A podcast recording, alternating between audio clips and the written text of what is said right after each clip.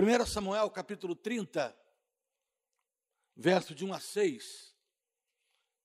Na verdade, eu vou ler os versos de 1 a 6, mas eu queria que você ficasse atento, porque nós vamos caminhar por esse capítulo, né? Nós vamos estudar a Bíblia nesse capítulo 30 de 1 de Samuel, primeiro livro de Samuel, capítulo 30, de 1 a 6, diz assim: Sucedeu, pois, que, chegando Davi e os seus homens ao terceiro dia a Ziclag, já os amalequitas tinham dado com ímpeto contra o sul e Ziclag, e esta ferido e queimado a todos. Tinham levado cativas as mulheres que lá se achavam, porém a ninguém mataram, nem pequenos, nem grandes, tão somente os levaram consigo e foram seu caminho.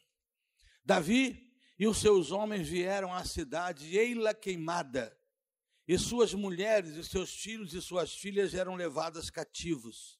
Então, Davi e o povo que se achava com ele ergueram a voz e choraram até não terem mais forças para chorar. Também, as duas mulheres de Davi foram levadas cativas, a Ainoã a Jezreelita e Abigail, a que fora viúva de Nabal, o carmelita. Davi muito se angustiou, pois o povo falava de apedrejá-lo, porque todos estavam na amargura, cada um por causa de seus filhos, de suas filhas. Porém, Davi se reanimou no Senhor seu Deus. Davi se reanimou no Senhor seu Deus. Minha gente, eu tenho certeza que você concorda comigo que um dos grandes problemas causados por essa pandemia que aí está, você já ouviu falar tanto dela, é o desânimo. É o desânimo. Não sei se vocês sabem, no mundo, 10 milhões de pessoas abandonaram as igrejas e nunca mais voltaram. 10 milhões de pessoas entre elas, muitas delas estão decepcionadas com Deus. Por que, que Deus está permitindo isso? Por que, que eu perdi fulano? Por que, que eu pedi fulana? Porque num tempo tão pequeno a gente foi perdendo gente, foi perdendo situações, tem gente doente, preocupando a gente, está na UTI, está entubado, está em casa, tem famílias estressadas. Nós temos um projeto que foi criado na igreja, que já tem um ano, foi criado a propósito desses dias, desse tempo, chamado Projeto Pandemia onde a gente mensalmente está sustentando famílias enormes. Nós já tivemos casos de empresário precisar de bolsa de compra. A situação realmente tem sido caótica em muitos lugares, em situações as mais diversas. O desânimo é um problema. As nossas igrejas também estão passando por isso. Há pessoas que já estavam desanimadas na fé, estavam apenas esperando assim um, um, uma Coca-Cola zero. O que, que, é isso, pastor? Coca-Cola zero é quando a gente come tudo e a desculpa é vou tomar uma Coca-Cola zero que eu estou de dieta. Né? Então, eu vou em tudo quanto é lugar, mas a igreja não, porque eu estou me cuidando. Eu vou em qualquer lugar. Um colega pastor estava passando esses dias na rua, estava uma fila num supermercado que tem em Teresópolis, não sei se tem aqui, chamado Amigão. Tem? E esse colega meu, algum tempo, ele vai passando. Aí, quando ele passou assim do lado, não estava na fila no meio, ele passou aquela fila, gente sem máscara, gente encostada uma na outra, aquela gente toda. E ele disse que então, uma irmã pegou ele pelo braço: Ô pastor, tudo bem? Ô irmão, tudo bem? Pois é, estou aqui na fila do amigão, sim. Eu soube que a nossa, eu soube que a nossa igreja já voltou ao culto. E o pastor disse: É, voltou assim, correção, voltou. Ah, sim, ela ali encostada no outro, sem máscara, disse assim: mas eu não vou não porque é perigoso. É perigoso. E é o lugar mais seguro hoje é a igreja. As pessoas apenas experimentaram e experienciaram aquilo que já estava palpitando em coração de muitos. Eu creio que a pandemia está roçando o mato no meio do povo de Deus. O desânimo. Mas esse texto para mim que eu li, é a mais maravilhosa história da Bíblia e exemplo de alguém que, no meio de uma grande tragédia, conseguiu se reanimar. É o modelo para mim, meu Rômulo, de alguém que é possível, que mostra que é possível se reanimar quando o ânimo parece impossível, quando as coisas estavam muito ruins, quando a tragédia se instala. Davi, o grande Davi, que aqui ainda não era rei, mas se reanimou no Senhor. A história é a seguinte: o pano de fundo é esse. Davi estava voltando de uma guerra, ele tinha passado um tempo com o rei Aquis, e agora está voltando para Israel. E quando ele está voltando com seus 600 homens que o acompanhavam, quando ele chegou lá do alto do morro, ele percebeu um, uma fumaça assim na cidade, onde ele, onde ele era uma espécie de prefeito, é, superintendente, ele dirigia a cidade de Ziclag. Quando ele olhou aquilo, aquele fogo todo, eles desceram de cavalo correndo. Quando chegaram lá embaixo, perceberam que a cidade estava saqueada pelos amalequitas, a cidade estava em fogo, a cidade estava queimando toda, e o que é pior, as famílias todas sequestradas. Já pensou nisso, irmão? O tamanho dessa tragédia? As famílias todas sequestradas. Você já pensou? Já parou para pensar? Espero que nunca aconteça de uma pessoa nossa ser sequestrada. Agora, a família inteira daqueles homens, mulheres, filhos e Davi. A Bíblia Sagrada disse que então, quando eles desceram, que viram aquilo, desceram do cavalo, olharam tudo, e a Bíblia diz, escreveu o texto, que choraram até não aguentar mais chorar. De assim que diz o texto. Choraram até não aguentar mais chorar. Eu gosto disso, de gente que chora. Mas aí quando acabou de chorar, a gente vê que acontece em qualquer lugar, em qualquer época, a mesma coisa. O que é? Vamos encontrar um culpado. Alguém tem que ser culpado disso aí. E aí, Davi, coitado. Você é o nosso líder.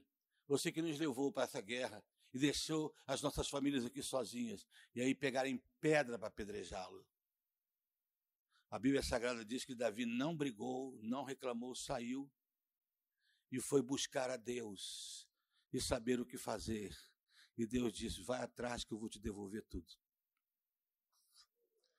Por causa disso, Davi se reanimou em Deus.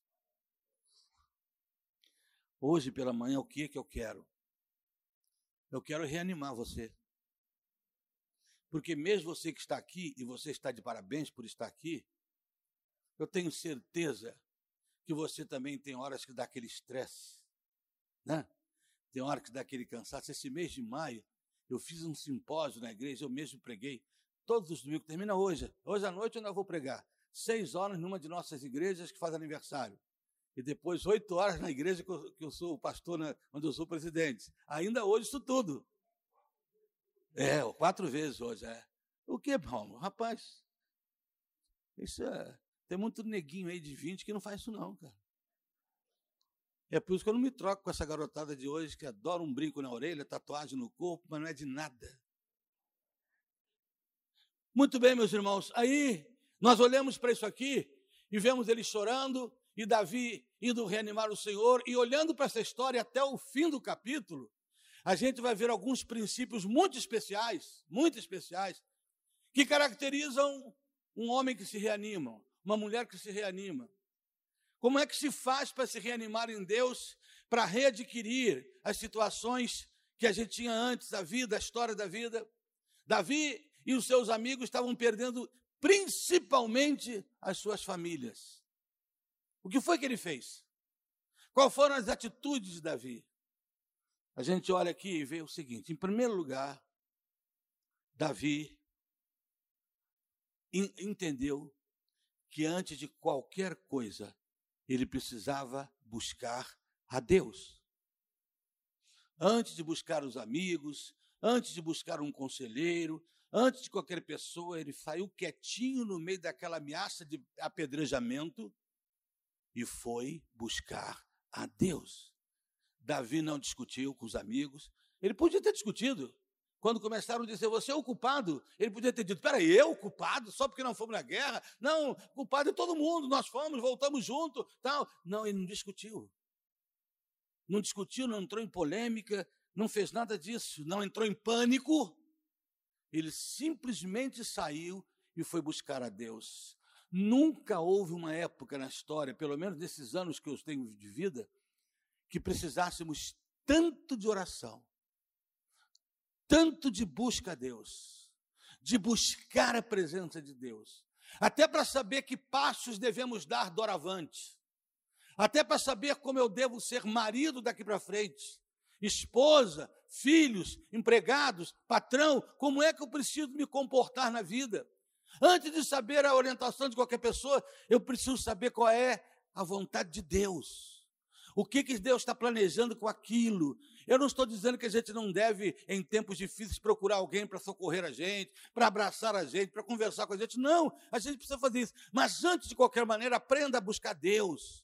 A gente nunca faz isso. Infelizmente, quando a gente, quando alguém está doente, a primeira coisa que faz é levar ao médico. E tem que levar mesmo, mesmo. Mas eu sugeriria a você que antes de sair de casa, ore a Deus. Quando você for tomar um remédio, antes de colocar na boca, ore a Deus. Coloque sempre Deus como primeiro. Busque primeiro a Deus, porque as outras coisas serão acrescentadas. Coloque Deus em primeiro lugar na sua vida. Se Ele é o primeiro, então Ele é o primeiro mesmo. Foi o que Davi descobriu aqui. Não discutiu com ninguém, não, com ninguém, não saiu para briga, não entrou em pânico. Nada disso. Ele chegou perto de Deus e perguntou assim: tem jeito para isso aí? Ainda posso me reanimar, posso ver as coisas restauradas? E Deus diz: Davi, pode ir, vai persegui-los, que eu vou lhes devolver tudo. Essa é a primeira palavra. Busque a Deus. Busca Deus aqui, busca Deus na sua casa. Aumente o seu período de oração. Clame, venha aos cultos de oração buscar a Deus. Quer conhecer um crente? Conheça no culto de oração. É ali que você conhece Deus. É ali que você conhece Deus e, e, se conhece o crente. É ali onde não tem estrelas. É ali onde a gente não mente. Ninguém pode mentir orando porque Deus sabe de tudo, portanto é o melhor momento da igreja. Nós estamos com uma série de reuniões de oração. Nós temos um grupo hoje, nós criamos a igreja chamado Orando na Pandemia. Ela, esse grupo só vai terminar quando terminar a pandemia. É só para orar para a gente que está doente. A gente tem alguns pedidos ali que eu nunca vi na minha vida, nem conheço, mas estão ali. Nós temos todos os dias, oito horas da noite, um dos pastores pega e ora para a igreja inteira. Nós temos toda sábado, sete da manhã, jejum e oração. Nós temos quinta-feira, culto de oração. Nós temos terça-feira à tarde, as mulheres de oração, as labaredas. Nós estamos entendendo que esse não é o momento de discutir, de ficar culpando gente, é momento da igreja buscar ao seu Deus. Buscarás ao Senhor seu Deus e o acharás, quando buscares de todo o vosso coração e de toda a vossa alma. Mas quando buscar de coração, de coração mesmo, vim lutar com Deus. Um certo rapaz chegou para um sábio cristão, um senhor de idade, sábio, e disse assim: Seu sábio, como é que eu posso é, sentir Deus? Como é que eu posso encontrar Deus? O sábio pegou ele pela mão, sem dizer uma palavra. Levou até uma lagoa, entraram na água, viu, pastora? E ali, o sábio pediu que ele se abaixasse. Ele se abaixou, o sábio botou a mão em cima da cabeça dele. Está ali. Um minuto, debaixo d'água. Dois minutos. Quando deu três minutos, começou a sair umas bolhas assim. Quatro minutos, o rapaz já estava desesperado. E desesperado, e o sábio segurando. E o sábio segurando. Quando não aguentava mais, ele tirou a mão. E o rapaz voltou. Seu sábio, o que, que o senhor tentou fazer com isso? Não entendi nada. Meu amigo, falou o sábio, quando você desejar Deus como desejou o ar, você o acha. Quando você finalmente desejar Deus, como você desejou o ar para respirar, você vai encontrá-lo. Buscarás ao seu teu Deus e o acharás. Quando a respiração for Deus. Aleluia. Começa por aí a restauração do ânimo. Em segundo lugar, a gente percebe Davi fazendo uma outra coisa muito extraordinária, que é característica de alguém que está em processo de reânimo na vida espiritual. Davi confiou nas promessas de Deus. O verso 9 diz que partiu Davi os homens. Deus disse assim: Vai que você vai recuperar. E Davi não duvidou disso. Davi não duvidou. Deus disse, então vai acontecer. Levantem. Vamos porque nós vamos recuperar. Vamos porque tudo vai ser devolvido porque Deus disse. Porque Deus falou. Foi isso que aconteceu. Chorou, chorou, nós temos direito de chorar, nós devemos chorar pelos nossos, nós devemos chorar pelas situações, nós devemos chorar porque estamos desempregados, nós devemos chorar porque o casamento está ameaçado, nós devemos chorar porque os filhos estão em crise, mas confiar na promessa de que Ele fará o melhor. Eu, Senhor teu Deus, te tomo pela tua mão direita e te digo: não temas, que eu te ajudo. Quando passares pelas águas, estarei contigo. E quando pelo fogo, ele não te queimará, nem a chama arderá em ti. Não é isso? Clama a mim e responder-te-ei. Isso tudo são promessas de Deus. Por favor, não, com, não confunda promessa de Deus com profetada. Cuidado para que alguém chegue a pé de você, né? um certo pastor estava pregando em determinado lugar, Romulo, e ele chegou atrasado. E estava assim, é, a Assembleia de Deus é interessante que fica todo mundo, tudo quanto é pastor sentado assim em cima, né? Fica aquele monte de pastor em cima, às vezes tem mais do que no salão, mas gente, assim, um monte de pastor. Aí esse rapaz, esse pastor chegou atrasado porque o pneu do carro dele tinha furado. Coitado. E aí ele disse assim, meu, e falando para o outro assim, olha, tive um problema sério, e falando ali, fui tracar o pneu, mas ó, o meu macaco está muito ruim. Muito ruim. Mas o outro só ouviu essa parte. Um que estava do outro lado. Levantou e. Não temas, irmão, o seu macaco vive.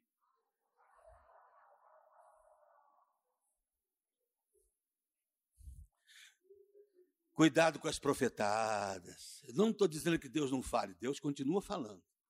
Deus é Deus soberano, mas olha, rapaz, se fosse cumprir em minha vida, Rominho, se fosse cumprir em minha vida 3% das promessas que eu recebi nesses anos todos, de gente, eu estava era feito. Mas aqui a palavra de foi Deus quem disse para Davi. O que está escrito aqui, você pode confiar. Porque seca-se a erva, murcha a verdura, mas a palavra do Senhor permanece para sempre. Se está aqui, você pode crer. Davi disse assim: Vamos, porque foi Deus quem falou. Vamos, porque ele disse que nós vamos recuperar tudo.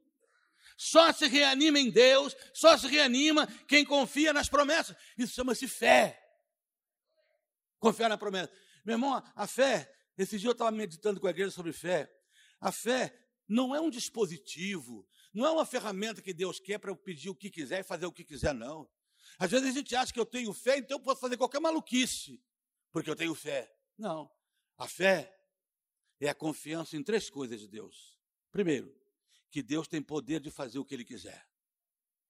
Por isso que aquele cego disse: Eu bem sei que se tu quiseres, tu podes. Em outras palavras, não há dúvida que o Senhor pode, eu só quero saber se é a tua vontade. Fé é confiar de que Deus pode fazer. Segunda coisa, fé é confiar nas promessas. Deus disse, eu confio. Deus não é homem para que minta.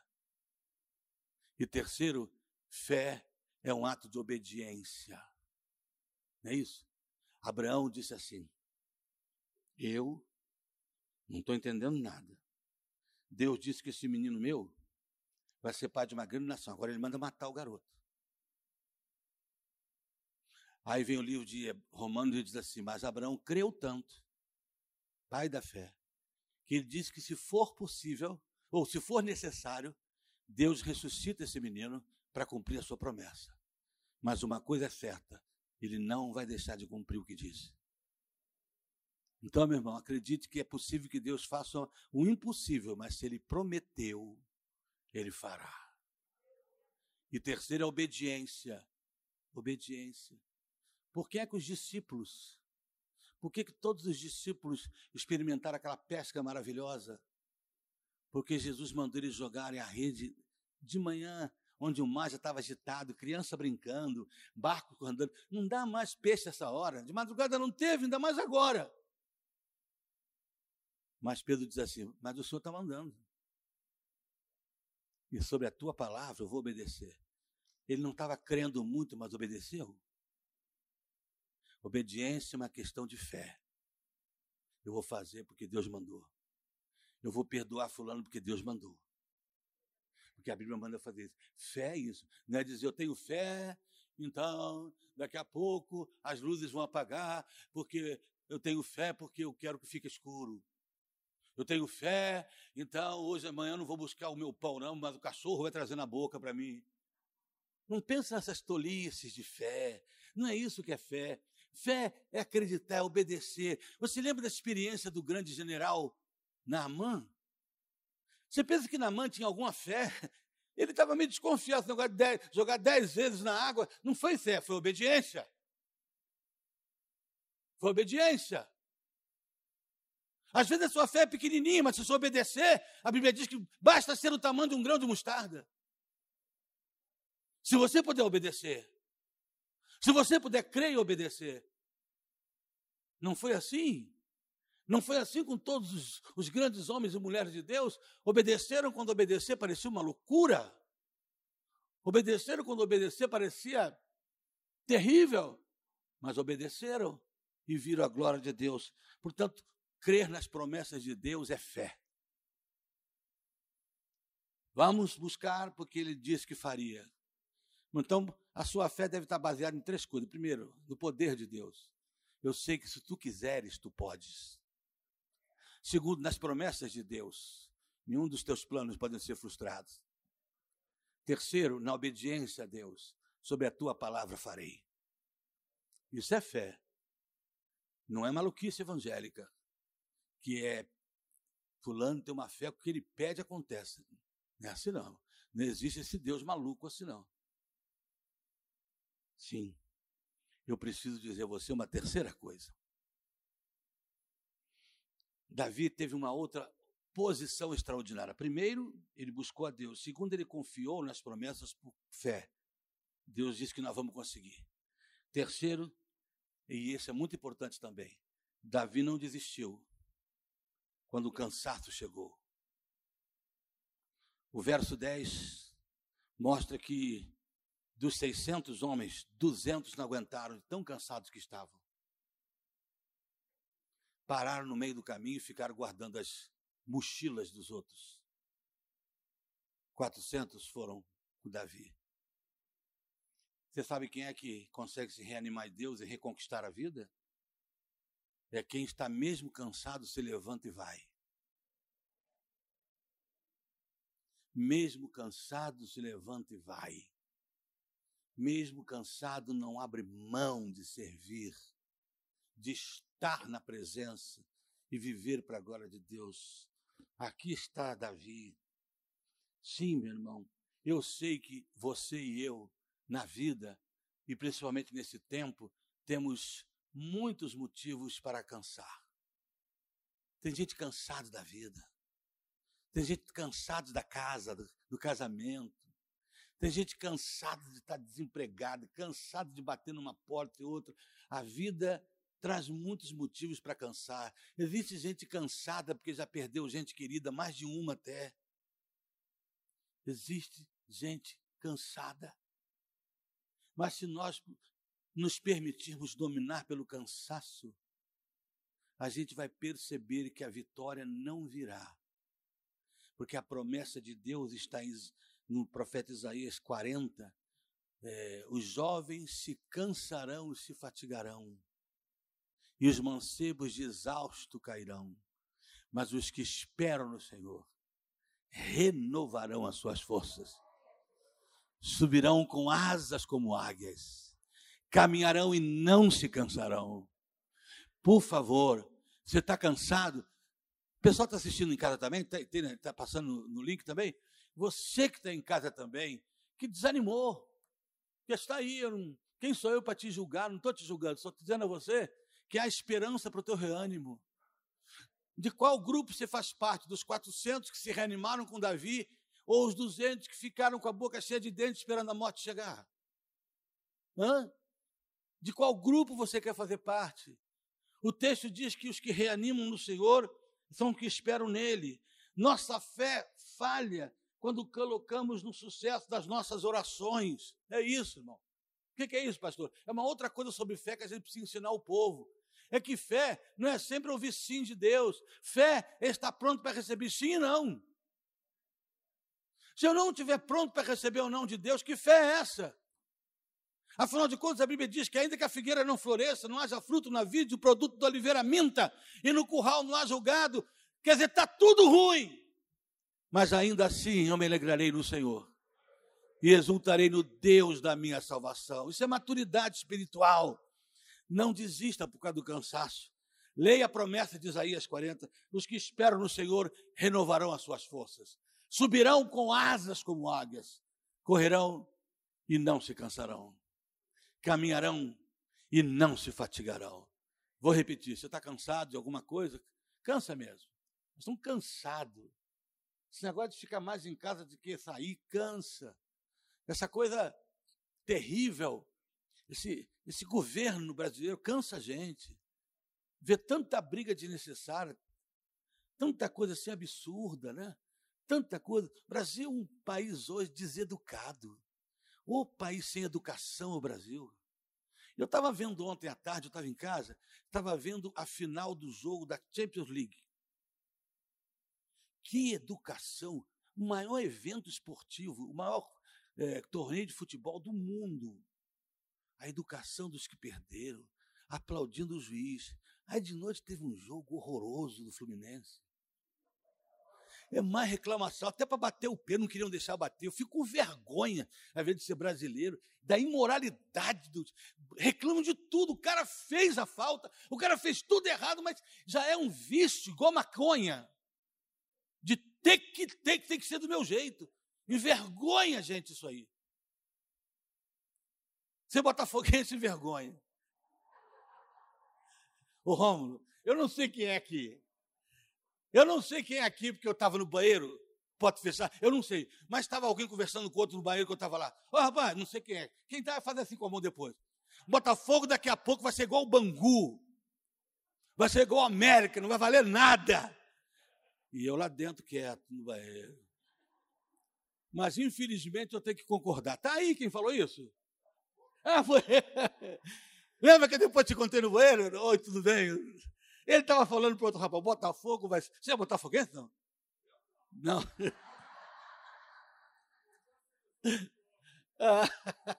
mas, é, infelizmente, é um país sem educação, sabe? Que se que tudo desanima, que tudo tem que usar de desonestidade, que tudo tem que entrar política. Infelizmente, a gente lamenta isso tudo, mas olha, eu e você não podemos depender disso. Nós precisamos depender daquele que disse: Eu te renovarei as forças. Eu te renovarei as forças. Quarto, e a última coisa, vamos recapitular. Primeiro, quem é que reanima no Senhor? É aquele que antes de qualquer coisa vai buscar o Senhor.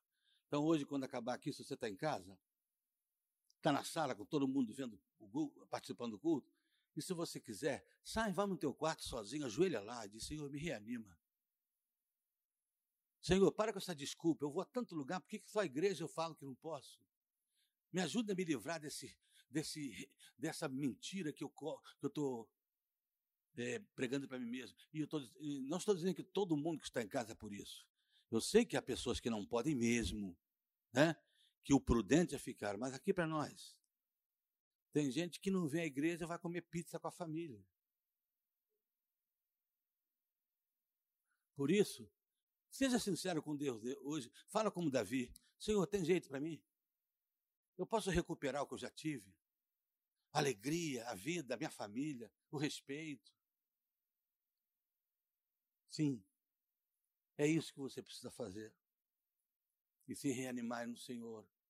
e buscar a promessa que ele fez de estar com você e que os que esperam nele renovarão as forças. Você vai ver que isso vai acontecer se você esperar nele. E não permita que o cansaço te jogue para fora do jogo. Em nome de Jesus.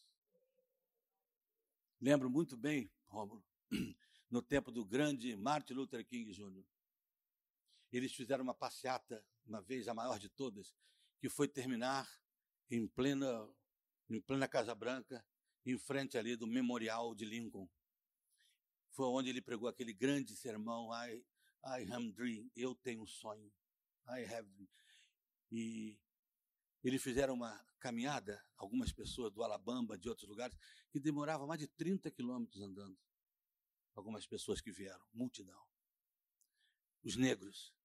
Aí vem uma negrinha, uma senhora velhinha, com a sombrinha por causa do sol, indo para indo lá para a concentração, andando a pé. Passou um homem branco de carro debochando dela. E aí, senhora? Está cansada? Quer uma. Primeiro perguntou: quer uma carona? Não, obrigado. Senhora está cansada? O meu corpo está, mas a minha alma não. o meu corpo está, mas a minha alma não. Então eu vou chegar até lá.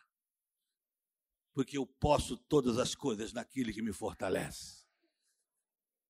O meu corpo muitas vezes está, mas a minha alma continua em pé. Graças a Deus. Em quarto lugar, outra característica de alguém que se reanima no Senhor.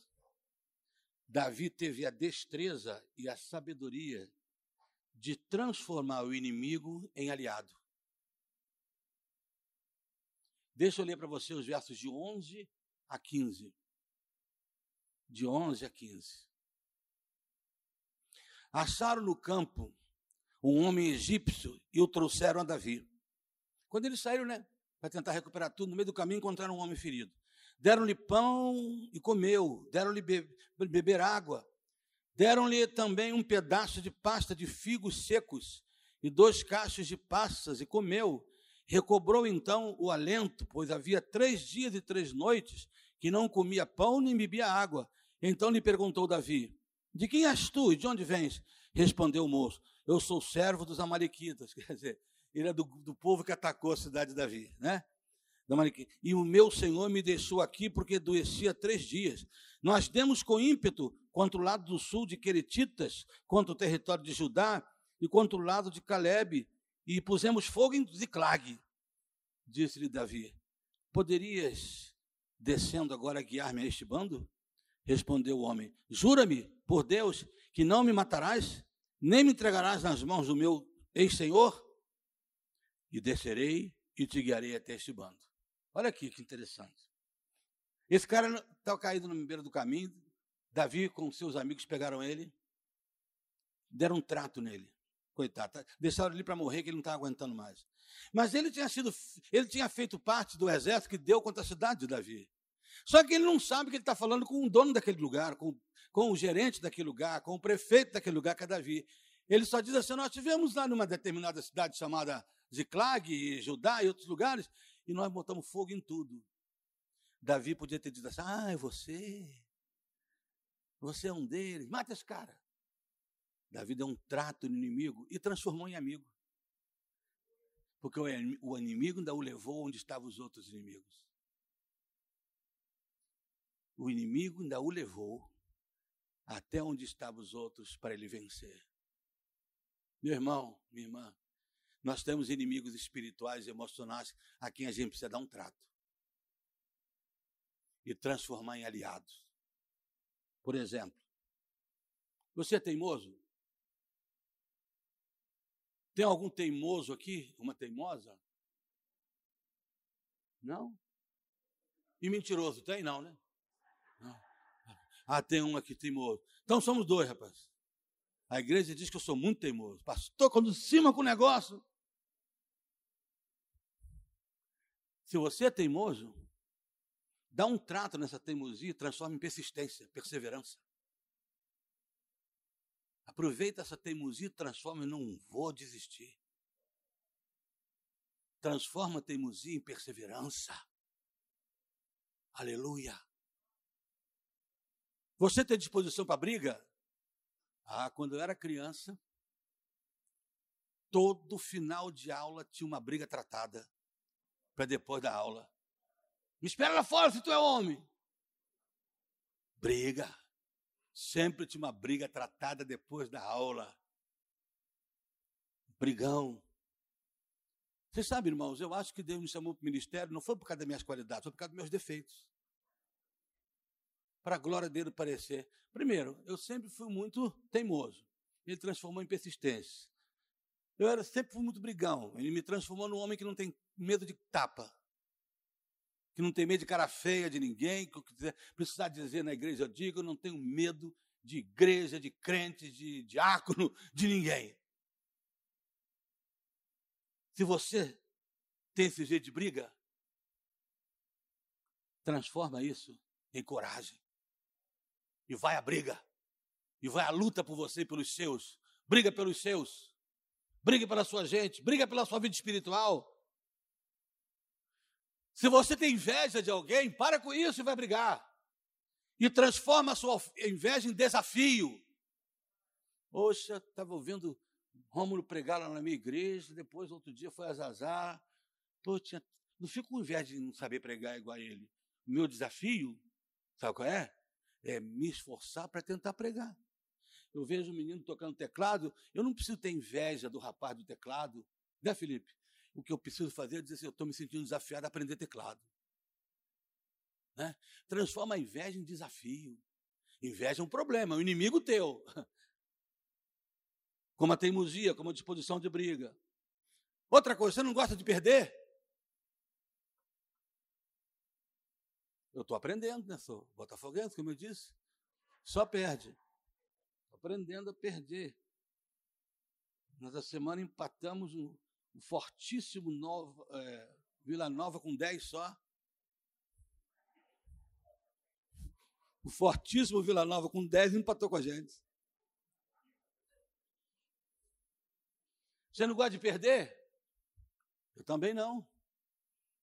Deus transformou isso em vontade de lutar a guerra guerrida, que não me dou por perdido. Pastor Cidade, eu, eu tenho um filho que é também o mais novo. Um filho, aquele ali, se disputar cuspe a distância, ele quer ganhar.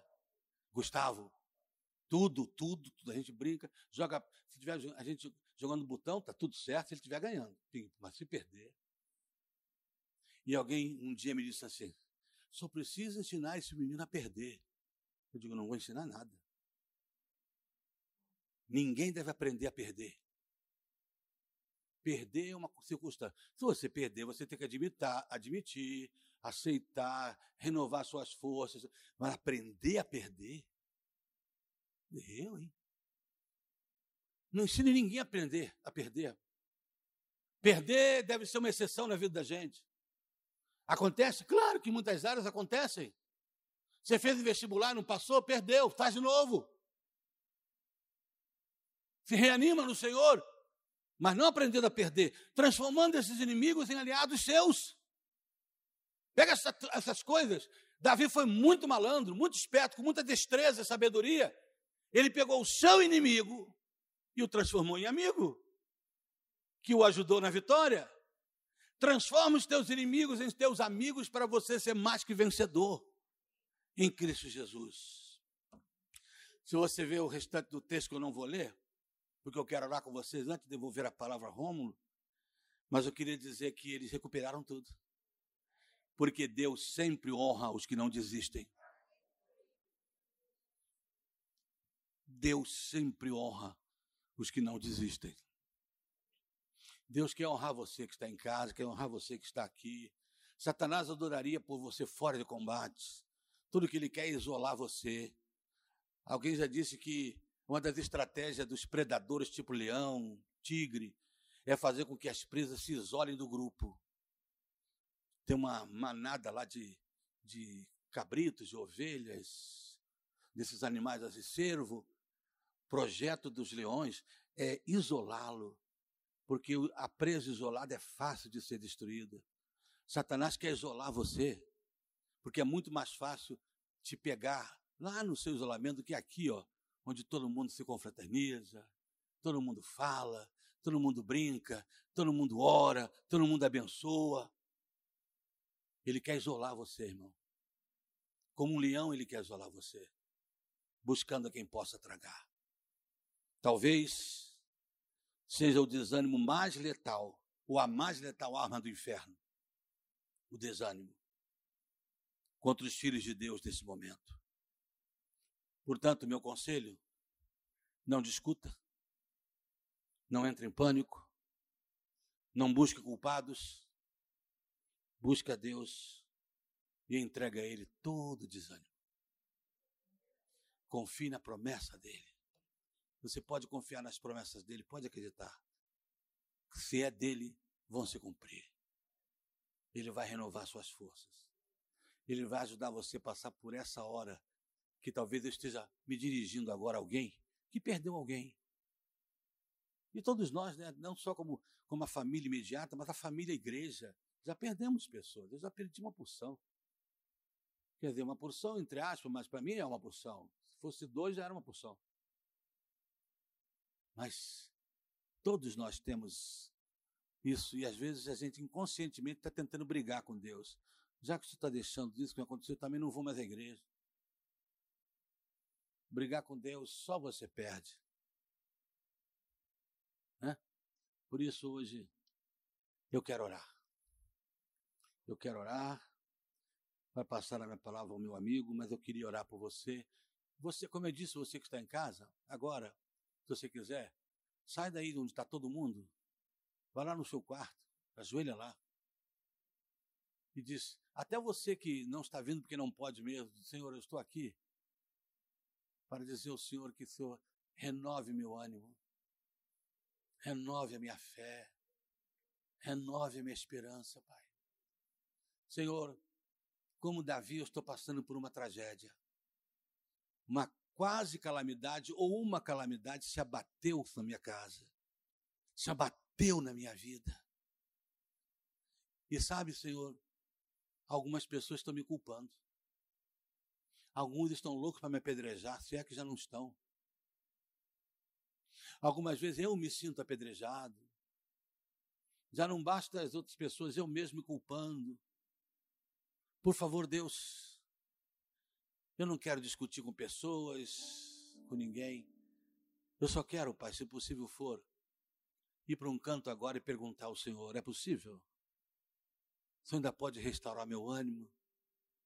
Como eu disse, esse livro tem um capítulo muito interessante.